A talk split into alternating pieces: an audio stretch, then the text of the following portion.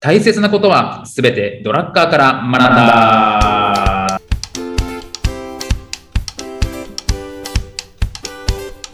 ということで、はい、えーこんにちは、中野秀俊です。こんにちは、小沢裕二です。この番組は公認会計士税理士でありながら企業に対して組織論のコンサルもしてしまうドラッカー大好きおじさんの小沢裕二と弁護士であり会社も経営しているにもかかわらずドラッカー素人おじさんの中野哲がドラッカーの言葉をヒントに経営組織論などをテーマに語り合う番組です。よろしくお願いいたします。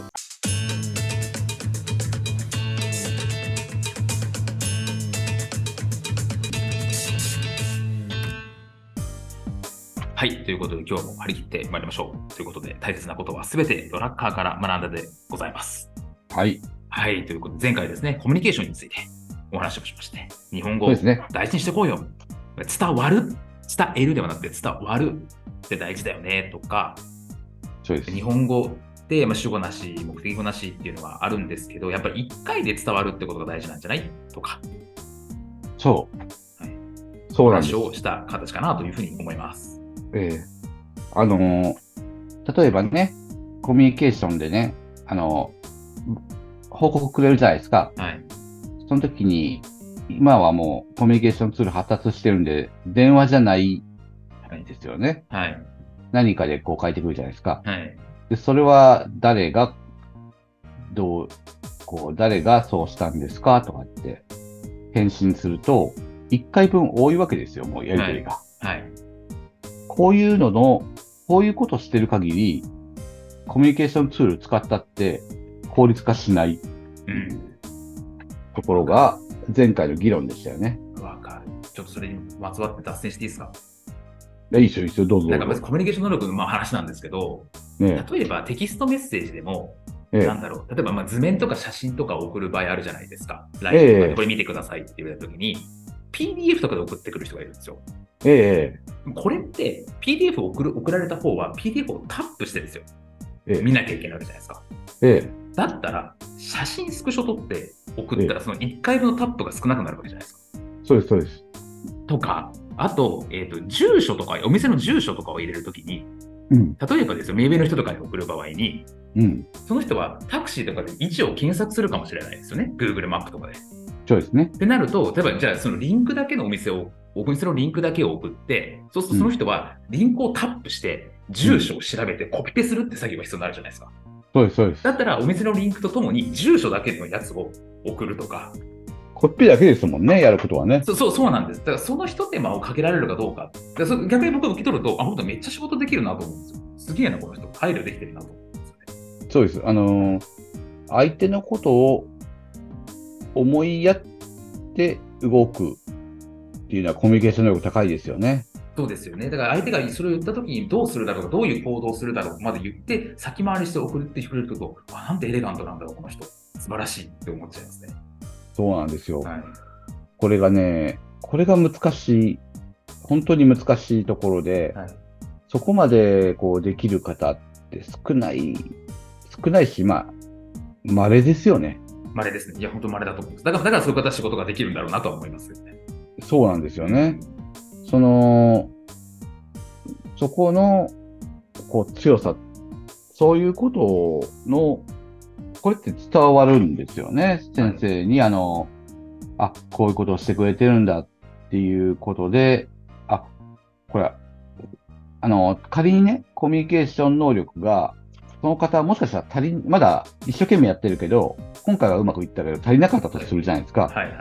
でもそういう気持ちがあれば絶対伸びてくるんですよねうん。うんうんうん。もともとが相手のことを思いやっていない人からにコミュニケーション能力を高めてくれってのは無理なんですよね。はい。そこがね、あの、もう根本的な違いで、意識してますかっていうところがすごく大切。相手に伝わって初めてコミュニケーション。うん。だって遠足ってどこまでが遠足でしたっけ 家に帰るまでが。そうです、そうですはい。あの、コミュニケーションは伝わっ、言ったところで終わりじゃないんですよ。伝わったところで終わり。とりあえずはね。なるほど。名言が出ましたね。確かに。で、伝わったところで終わりじゃないですね。うん。伝わって、それが帰ってくるとこまでが終わうんうん。る。あの、終わり、それで終わりっていうところまであって、その投げたボールが相手に正しく、ドーンと、ドン、ミットのど真ん中に入って、それを正しく受け取った人がしっかりと返してくれるところまでうん。それがコミュニケーションなんでね、そこをね、あの、あまりに軽視してないかなっていうところをね、僕は思っていて、ドラッカーもね、あの、えーコミュニケーションについて語ってるんですね、やっぱり。はいそこに入っていこうかな。なるほ20何番でしたっけど28番ですかね。そうですね。はい、コミュニケーション。えーで、ドラッカーがね、言ってるのがね、コミュニケーションとはね、ユニコーンだと。ユニコーン。えー未知だと。はいえー言ってました。なるほど。未知。はい。なるほユニコーンのように未知である。ど。なるほど。はい。はい。終わり。全然伝わってない。全く響いてない。ドラッカーはね、本当にコミュニケーションっていうのが一一角獣のようにわからない。ユニコーンのようにわからない。うん。で、未知なものであると。はいでもね、めちゃめちゃ難しいとは言いながらも、うんドラッカーは4つの要素を、4つの原理か、4つの原理を語ってくれてるわけですよ。はい。コミュニケーションというのは知覚である。はい。コミュニケーションというのは期待である。はいコミュニケーションというのは要求である。はいこれ3つ。はいで、4つ目が、コミュニケーションというものは情報ではない。はい。これすごいですよね。うん。コミュニケーションと情報は相反する。うん。しかし依存関係にある。うん。先生、これってすごいと思わないですかこの4つ。うん。めちゃくちゃすごい。本当に僕、すごいと思うんですよ。でも知覚、まあ、知る、覚えるですね。知覚、期待、はい要求、はい情報ではない。はい。なるほど。これ、これ読んだ時僕すごいなと思って。うん。なぜならねう、ん意味がわからなさすぎる。うん。僕も何こんだけ意味わかららないっていう文章もないなっていうぐらい。ないです。 コミュニケーションの話をしてるのに。 えー全く伝わらないっていうこれ、意味わからなさすぎて、あの、僕、これ読むときにね、はい。あの、お笑い芸人のこと考えながらやったんですよ。はいはいはい。お笑い芸人って、あの、情報ではないってとこを見たときにね、はいお笑い芸人ってネタを持ってるじゃないですか。はいはい。こうネタを情報だとするんだったら、これがじ、コミュニケこのネタを持ってること自体はコミュニケーションじゃないんだなっていう。はい。ところ、イメージ湧きます先生。あのお笑いや芸人が、あの、ネタを持ってますと。はいはい。でもこのネタを持ってるだけではコミュニケーションは何もしてません。そうですね。発してないですもんね。だから情報ではないっていうのはそういうことですよね。おーなるほど。はいはい。っていうふうに解釈して読み進めていって、うんなんとなく理解できたんで、うんうんその方法を伝授していこうかなとうん。なるほど。なるほど。思うんです。はい。で、コミュニケーションは知知覚である。はいっていうことですよね。はい。これが何を意味するかっていうところなんですけれども、これ簡単に言うと、あの、お笑い芸人さんがネタを持ってますよね。はい。これをね、あのー相手に伝えて初めてコミュニケーションなんだっていうことを言ってるんですね。はいはいはいはい。持ってるだけじゃダメ。うん。で、わかりますよね。持ってるだけじゃ相手に伝わってないですもんね。そうですね。で、知覚であるっていうのは、相手の主観だっていう意味なんですよね。相手の、相手に、こう、感覚としてうんうん。伝わらなきゃいけない。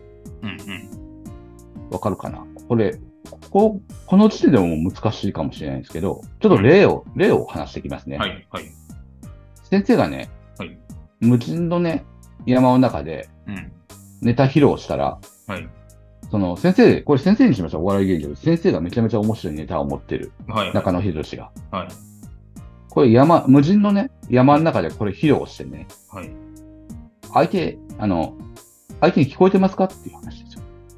そうですね。誰もいないからそうですよね。ええ誰も誰にも伝わってない。まあ動物には伝わってるかもしれないですよね。そうです。動物笑ってくれないですもんね。そうですね。 うん。まあ、誰も笑わないですけど。 人間でも、おいこれ、鉄板のネタあれだ、あの鉄板の爆笑ネタが。でもあれを言っても、笑わないってことですもんね、でもね。そう山の中でそれを話したって、あの、要するにね、もっとね、ドラッカーはね、無人の山中で木が倒れた時、はい音はするかって聞いてるんですよ。うん。それで音しますか無人の山中で木が倒れるうん。音、音はするんじゃないですかた倒れる音メキメキメキとか、バリバリバリとか。そうなんです、はいでもコミュニケーションっていうところを前提に置くと、音聞こえてますか、ああ、コミュニケーション、言葉とかはね、当然ないですよね。あれ先生間違ってるよ。取り、取り方間違ってますよね。え、何です何ですかあの、無人の山中で木が倒れた音なんて僕今聞こえないんですよ。んんどこ誰も人がいないところで木が倒れたって僕には聞こえないんですよ。音はしてるかもしれないですけど。音はするかっていう時に、はいはい。音はするんですよね。音しますね。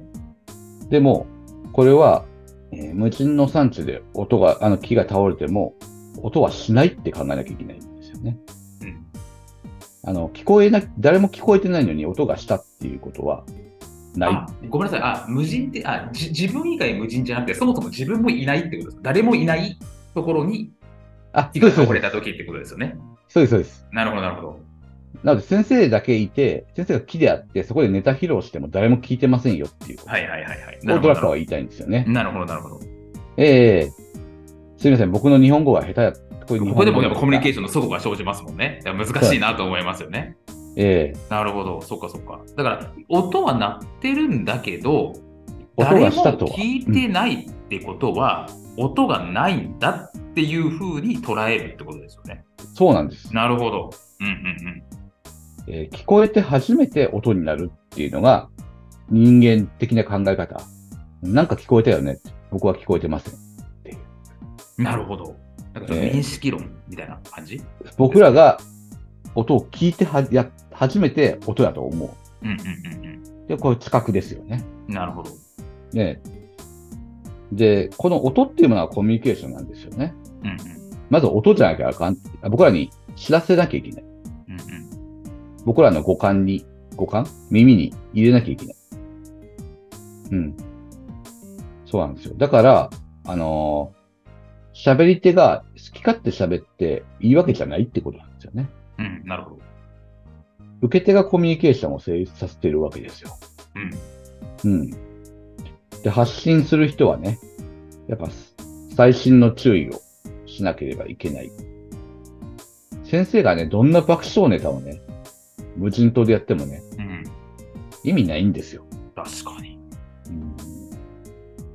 それ、ね、あの、まあ、録音してまた出すんだったら話別ですけどね、その場では誰も聞いてないってことですよね。うんで、もう一個この企画ってところで使ってるところが、まず場所のこと言ってますよね。誰もうんうんうん。聞こえない、聞こえない場所で喋ってもダメですよ。コミュニケーションになってませんよ。相手の、相手に伝わる前提がまあないということなんですけど、もう一個進んで、ソクラテスさん。うん昔の人ですよね。もう2000年ぐらい前の人ですか。そうですね。古代ギリシャ、ええ、哲学者みたいな、そうなんです。数学者みたいな人ですかね。そうなんです。これがね、大工と話すときは大工の言葉を使えっうん。て言う言ったんですね。はい。これをね、あのーこれ当たり前のことだと思うんですよ。はい。お客様にね、説明するときにね、あの、僕ら、一応専門家と呼ばれてるじゃなはいいですか。。はい。なんちゃって専門家と呼ばれてるじゃないですか。うん、そうですね。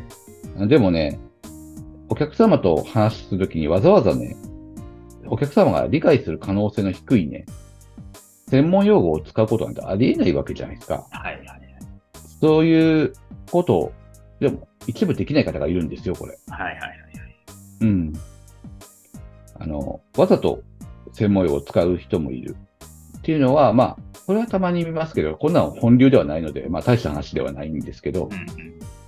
これなんでわざと専門使う人は、わざとそう難しい言葉使って相手を煙に巻くのかなと思うと、えーまあ、その人はもしかしたらその会社において仕事を成功させることに責任のない人なのかな